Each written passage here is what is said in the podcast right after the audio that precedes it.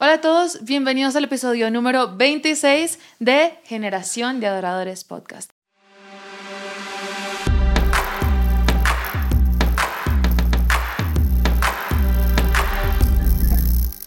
Y bueno, hoy es un día muy especial, estamos con un gran invitado, José Uriza. Eh. Hola José, ¿cómo te sientes de estar aquí? Súper bien, muy feliz de estar aquí en, en- en Generación de Adoradores Podcast. Oh, yeah. La serie. bueno, José, ¿qué tal si nos cuentas un poco de qué haces, a qué te dedicas últimamente? Bueno, yo soy, bueno, mucho gusto, José Luis Uriza, baterista en Generación 12, músico de sesión, tocado con músico, Quique Pavón, eh, algunas veces con Alex Campos, un par de veces, el pastor Marco Barrientos, bueno, hay una bendición. Wow. ¿Y qué me dedico en este tiempo? Bueno, este tiempo ha sido de eh, conciertos con Generación 12.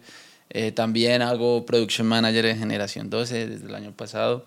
Y pues muy chévere, la verdad, aprendiendo mucho, creciendo. Chévere. Wow, qué increíble. Gracias José por acompañarnos el día de hoy. Es un privilegio tenerte con nosotros. Eh, y bueno, José, eh, ha sido increíble ver todo lo que Dios ha hecho en tu vida. Eh, creo que he podido ver mucho de lejos, otra parte un poco más cerca últimamente y creo que ha sido súper especial. Y bueno, creo que admiro mucho todo lo que Dios ha hecho en tu vida, cómo Dios te ha llevado hasta donde estás el día de hoy, bueno, con tu familia, como papá también, eh, y bueno, muchas cosas. Eh, pero pienso que para estar en donde estás el día de hoy ha sido también un proceso, un proceso de muchas cosas, de muchos años, de mucho tiempo en donde sé que el Señor ah, te ha guiado, has escuchado la voz de Dios, Él te ha formado. Eh, ¿Y qué tal si nos cuentas un poco de, de cómo fue tu inicio, de cómo tú eh, supiste eh, y, escuchaste la voz para saber qué quería hacer Dios a través de tu vida? Bueno, yo recuerdo que cuando estaba niño, como en segundo de primaria, yo tuve el sueño y la visión de ser médico cirujano. Oh, yo, bate, ah, no. Médico cirujano, yo, yo me acuerdo, todo empezó Wow. porque mi mamá me ayudó a hacer una tarea de una célula que tocaba hacer en icopor, o sea, una célula humana. Y, y yo pf, ahí me enamoré, yo quería ser médico cirujano, médico cirujano, Wow. y me gustaba un montón. Eh, bueno, pasan una serie de cosas, porque yo no, no era muy bien, no, no era muy buen estudiante.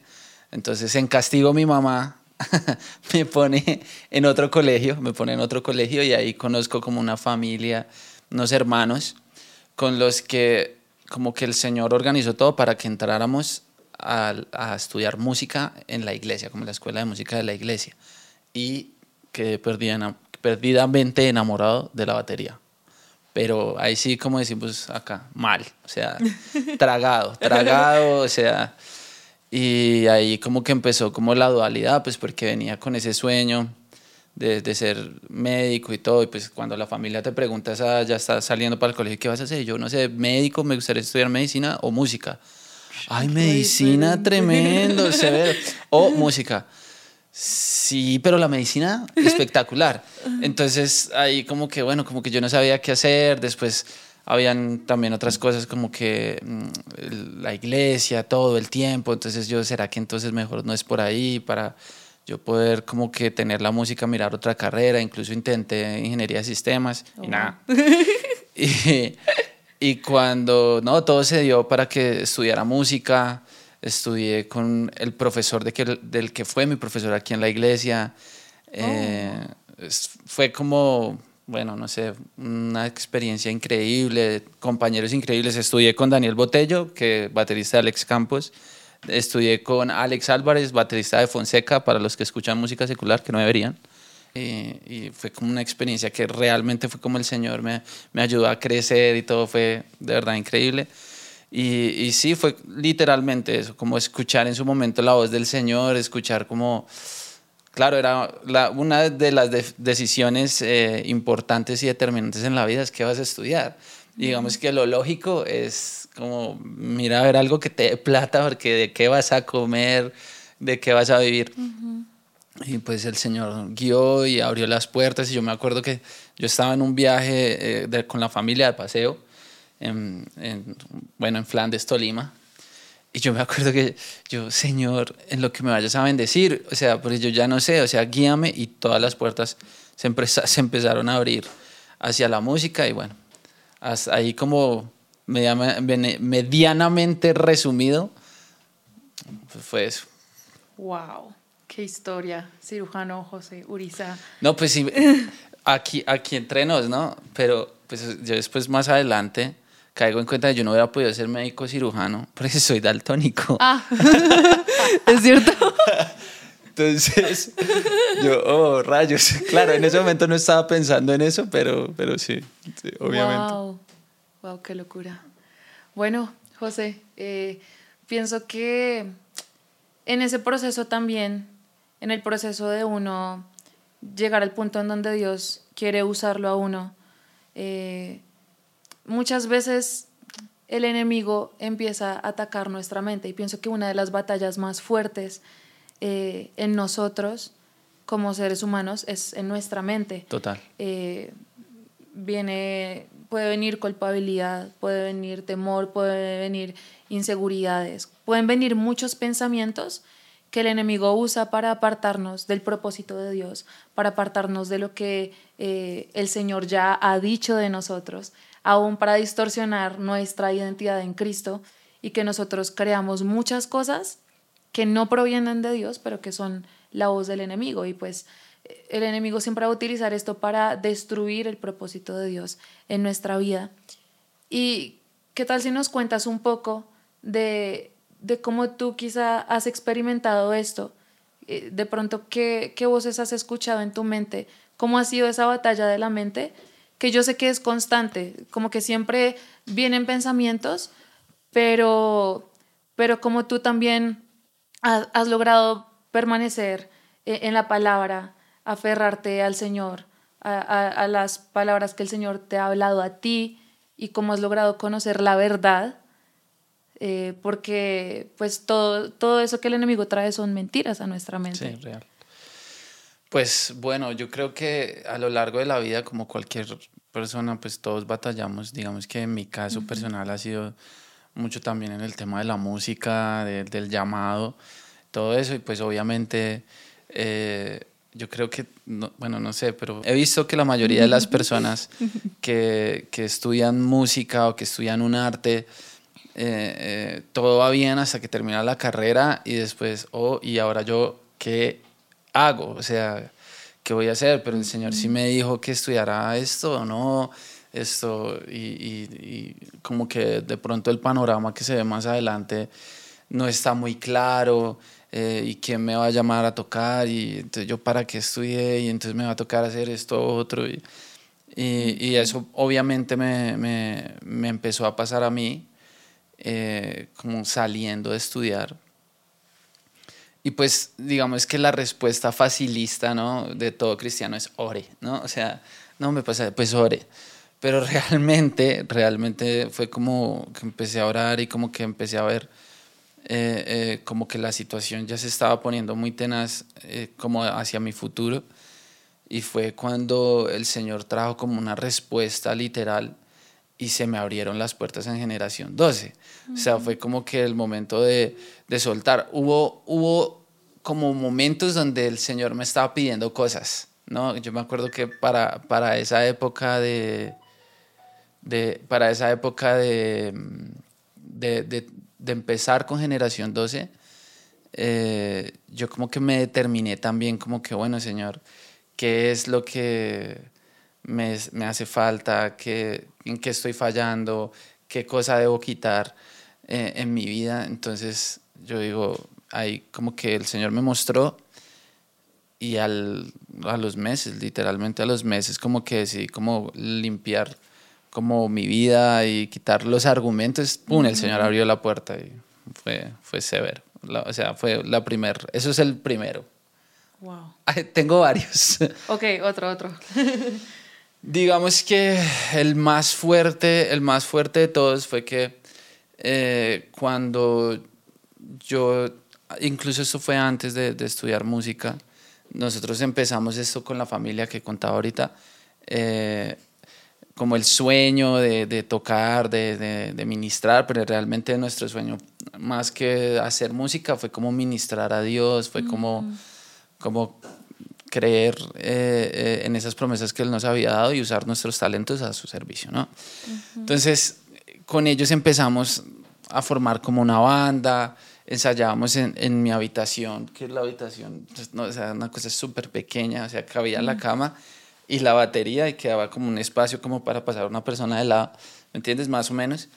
Y ahí nos metíamos a ensayar horas y horas y horas. O sea, de verdad, pobres vecinos.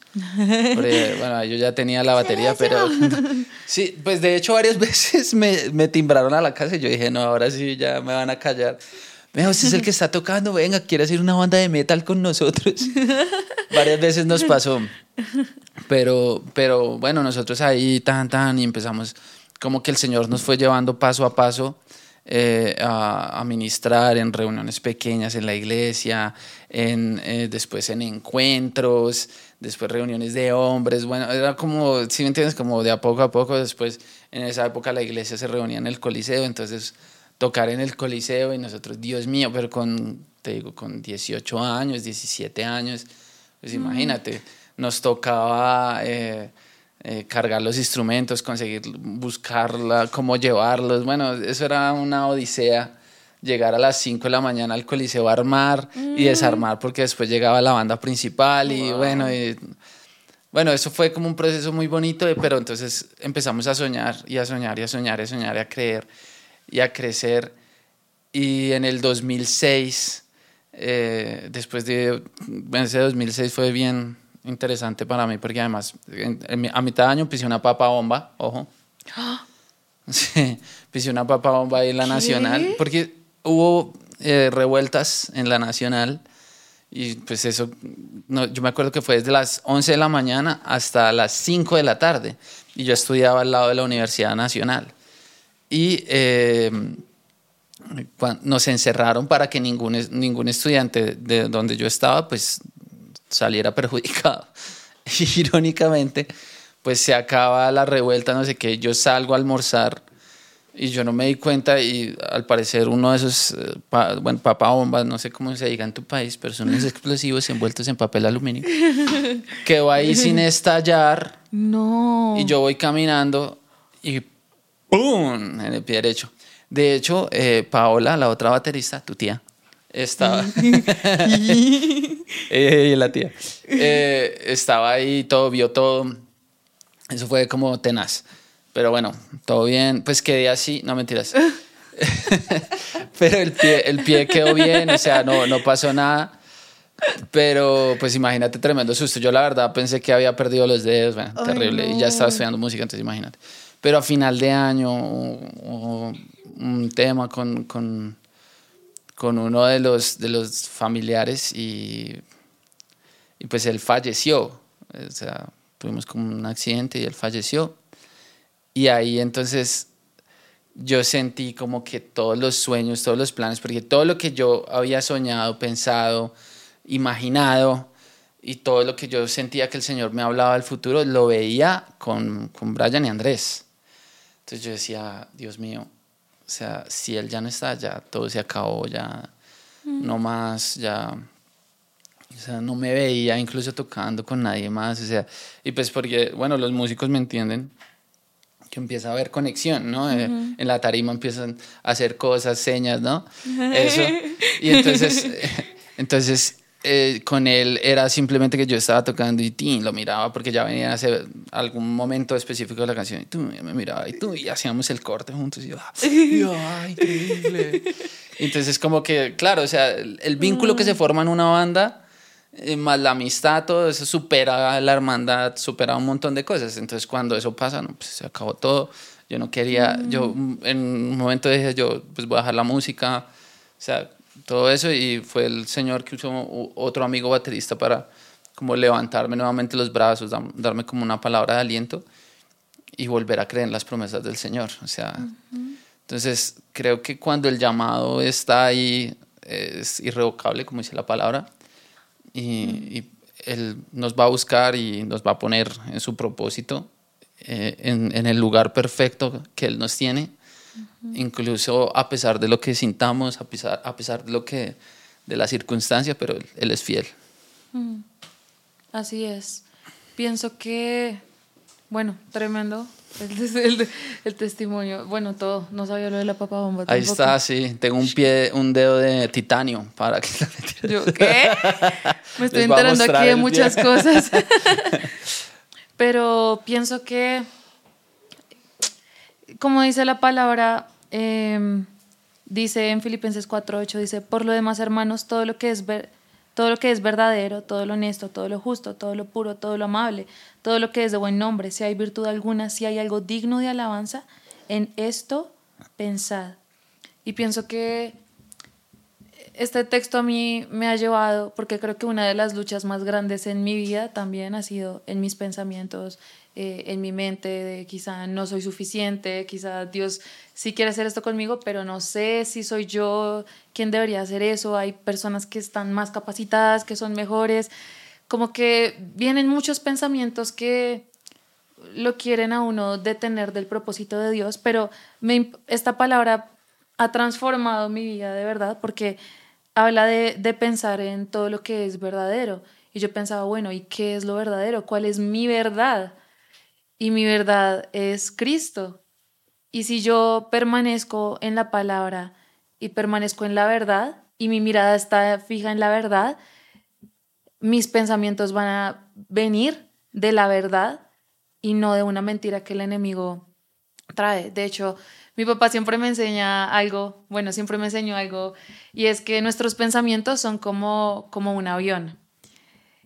Un avión que va a aterrizar y que no aterriza hasta que la torre de control, eh, desde la torre de control no de la orden que puede aterrizar. Ah, Entonces, eh, creo que tenemos la autoridad de que cuando un pensamiento viene, o lo aceptamos y permitimos que ese pensamiento crezca, o no lo aceptamos, lo rechazamos, no aterriza el avión y podemos de ahí ya recibir los pensamientos que vienen de parte de la verdad y no del enemigo. Pero pienso que hay muchos engaños que el enemigo trae a nuestra vida en, en cuanto a tú no eres suficiente, tú no eres, tú no deberías, tú no sirves.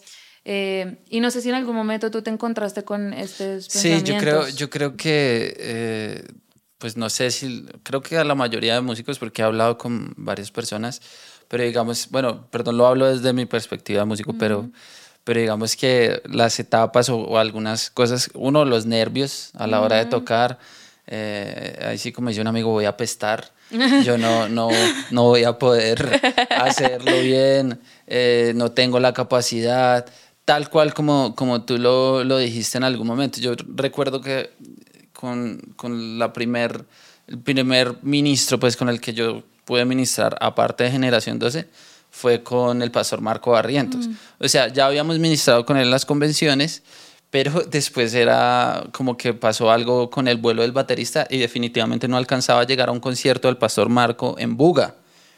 Mm, sí, en Buga. Y, y entonces me llaman por lo que ya nos conocían acá. No, que si quiere tocar. Y yo, sí, de una, claro. Pero después, uy, ¿Qué, hice? ¿Qué hice? Claro, que, uy, Dios mío. Y, y, y, eran 19 temas 19 temas, de los cuales me sabía tres, solo tres. Y el concierto era como al día siguiente. Ay, no. Entonces, no, yo, Dios mío, y claro, y la gente piensa y ve a José Luis tocando hace años y, ah, pero es que usted lo saca fácil, ah, pero, pero, pero entonces, ahí lo que tú dices, entonces viene un mundo de, de, de, pensamientos y dar, no, pero ah, de verdad usted no se lo sabe de verdad no. Y además con él toca este otro tipo que es 10 millones de veces mejor que usted. O sea, toca increíble. Entonces uno como que empieza como la presión, ¿me entiendes? O sea, no, y ahora, y, y, no, y entonces, y si me equivoco, jamás en la vida me van a volver a llamar. Se va a saber en el mundo del cristianismo que José Luis fue, le fue terriblemente mal. Y como, claro, hay gente que tiene más películas que otros, pero todos a cierto punto tenemos como, como la película. Entonces, ah, no sé qué, obviamente yo pues me empiezo a preparar, eh, hago mis partituras, escuché los temas, tanto que perdí el vuelo de ida a Cali. Oh, wow. Bien. Perdí el vuelo por estar con los audífonos así. Y cuando levanté ya no estaba el avión. No. Me tocó, me tocó ir y, hey, no, miren, está bueno. Gracias a Dios llegué, todo bien. Eh, pero, pues bueno, ahí estudiando, estudiando.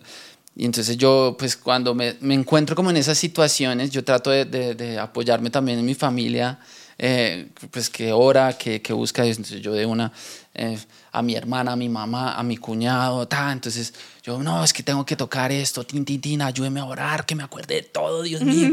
y entonces mi cuñado me, me, me, me dice, José Luis, ore que usted tiene la mente de Cristo. La palabra dice, la mente de Cristo. Mm. Y yo, pues amén. La mente de Cristo. Y yo, Señor, en el nombre de Jesús, yo tengo la mente de Cristo. Yo me acuerdo de todo, yo puedo, no sé qué. Tú me diste los talentos, fuiste tú el que me enseñó, no sé qué. Vuelvo y digo, la gente piensa, no, pero es que usted lleva tocando toda la vida. Pues, pero pues aquí había una batalla así de gigante. Y, y, bueno, y gracias a Dios salió súper bien solo me equivoqué una vez porque no me dijeron qué canción seguía, sino que mandaron la secuencia como si yo ya me la supiera, así de cómodos estaban. Pero entonces fue como, como muy bonito eso, ¿no? Mm.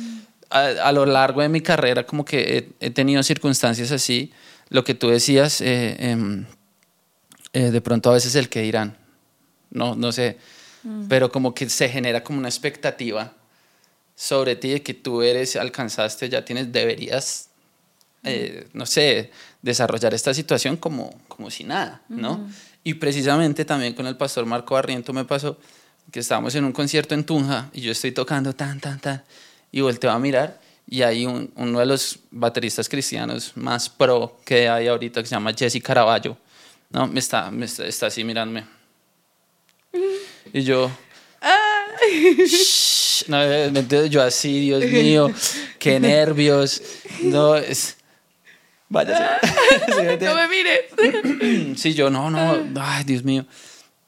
Entonces, como que iba bien el concierto, ¿no? El concierto iba así re bien, pero entonces otra vez, ¿no? El tipo te está mirando, sabe, no, va a pensar, ese film está en el tiempo, no, como le suena de feo. O sea, como que empiezan esos dardos del enemigo y, como anularte lo que Dios te ha dado. Y yo, bueno, yo, no, no, pues obviamente tocaba terminar. Uno no puede, no, mentira, no, yo no tocar. No, sí, me tocó terminar. Tan, tan, tan. Y me bajo y me le acerco a Jesse. Y yo, hola Jesse, ¿cómo estás? Yeah, papi, ¿todo bien? Porque es puertorriqueño. Entonces me dice, me dice, yo le digo, oye, aquí entre yo ya muy valiente y todo, ¿no? Ya había pasado, pero por dentro yo ya estaba. Entonces yo, oye, ¿y cómo manejas los nervios? No sé qué. Y él me dice, papi, porque no mentira ya. Me dice, esto, mira, es que la música no, no es un deporte, esto no es una competencia, esto es arte. Entonces tú expresas tu arte y ya, y es para Dios, entonces hazlo de la mejor manera para Él. Ay, se fue volando. No mentiras, pero sí que, o sea, como que quedamos, yo, uff, tremendo, ¿me entiendes? Y, y, y, creo, que, creo que una de las cosas que he aprendido es poder desarrollar como tu identidad en el Señor. Mm lo que, lo que el Señor ha permitido en tu vida. Nunca va a ser por nuestros méritos. O sea, tú tienes una responsabilidad de estudiar, de, o sea, prepararte en la carrera que tengas, en la profesión que tengas y todo bien.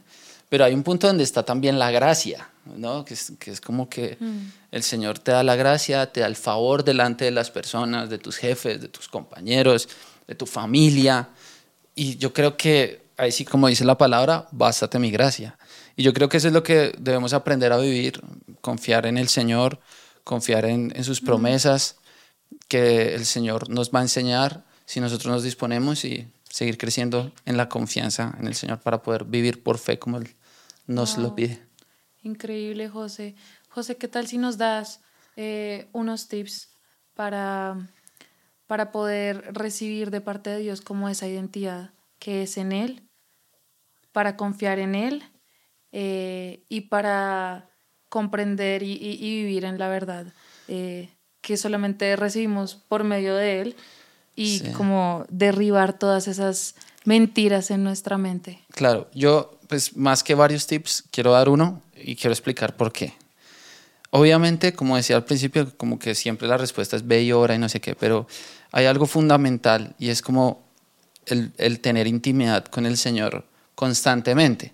claro, pero sí, intimidad con el Señor, ore, tata, pero es que la constancia al final va a definir tu identidad, va a definir quién eres, qué, qué haces y cómo lo haces, ¿no? O sea, pasa mucho, yo no sé si alguno tiene, yo tengo un familiar que no voy a hacer que se fue a vivir a Medellín, él es de Colombia, él es de Colombia, él es de Bogotá, él es de Bogotá, nosotros en Bogotá tenemos un acento particular y en Medellín tienen otro acento completamente diferente, pues al año él ya estaba hablando así, entonces que José Luis, todo bien, entonces uno, rayos, pero ¿por qué? Porque estaba inmerso en la cultura paisa de Medellín, ¿cierto?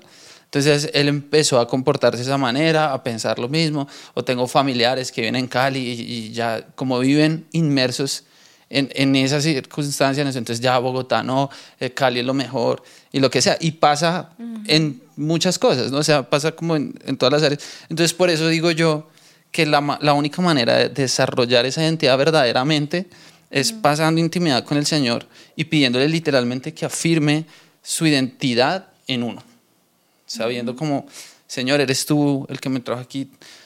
Todas las batallas que uno tiene, todos los pensamientos que uno lucha y todo eso, dejarlos en la cruz del Calvario, dejarlos allá eh, en, las manos del Señor y permitir que sea Él formando su carácter en uno. No hay otra manera, ¿sí? O sea, puedes leer, claro, importantísimo, puedes hacer como muchas cosas, pero si no permites que sea el carácter del Señor y la identidad del Señor, que es como la meta, entonces no va a ser lo mismo. Wow, mm, José. No, José, muchas gracias, de verdad. Creo que todos estamos aprendiendo mucho de, de, lo que nos compartes, de tu testimonio, eh, de cómo el Señor te ha llevado a, a, a, traer como esa seguridad, de cómo has encontrado tu seguridad en Él, de cómo has puesto tu confianza en Él. Y creo que es un reto eh, diario, pero lo que dices, la constancia eh, en esa intimidad, en la intimidad con Él, es lo más importante. Esa comunión con el Espíritu Santo es lo que nos va a llevar a estar más cerca de Él y recibir aún más de Él cada día más por la constancia que hay, justamente como tú le estás diciendo. Eh, gracias también por ser, bueno, como eres, eh, sí, súper como tan sencillo, siempre eh, creo que el Señor hasta donde te ha traído también ha sido por los procesos que has vivido, pero también cómo has aprendido a confiar en Él. Y creo que muchos estamos aprendiendo a eso también, a, a confiar en Él. Creo que es algo constante, siempre hay más por confiar en Él. Total. Siempre. Eh, pero pienso que eh, esta conversación también nos recuerda eso, la importancia de, de la comunión con Él, la importancia de vivir en la intimidad a diario, cada día, cada momento, eh, porque eso nos va a acercar más a Él y nos va a dar la seguridad y la dirección para, para todo y derribar esas mentiras en nuestra mente, que creo que es re importante para desarrollar y, y, vivir en el centro de la voluntad de Dios y en el propósito de Dios, sin que el enemigo eh, obstaculice lo que el Señor y lo que están los planes de Dios. Entonces, gracias José, de verdad. También gracias a todos por escuchar, eh, por conectarse con nosotros. Y bueno, los esperamos en una próxima oportunidad. Que Dios los bendiga y Dios los guarde mucho.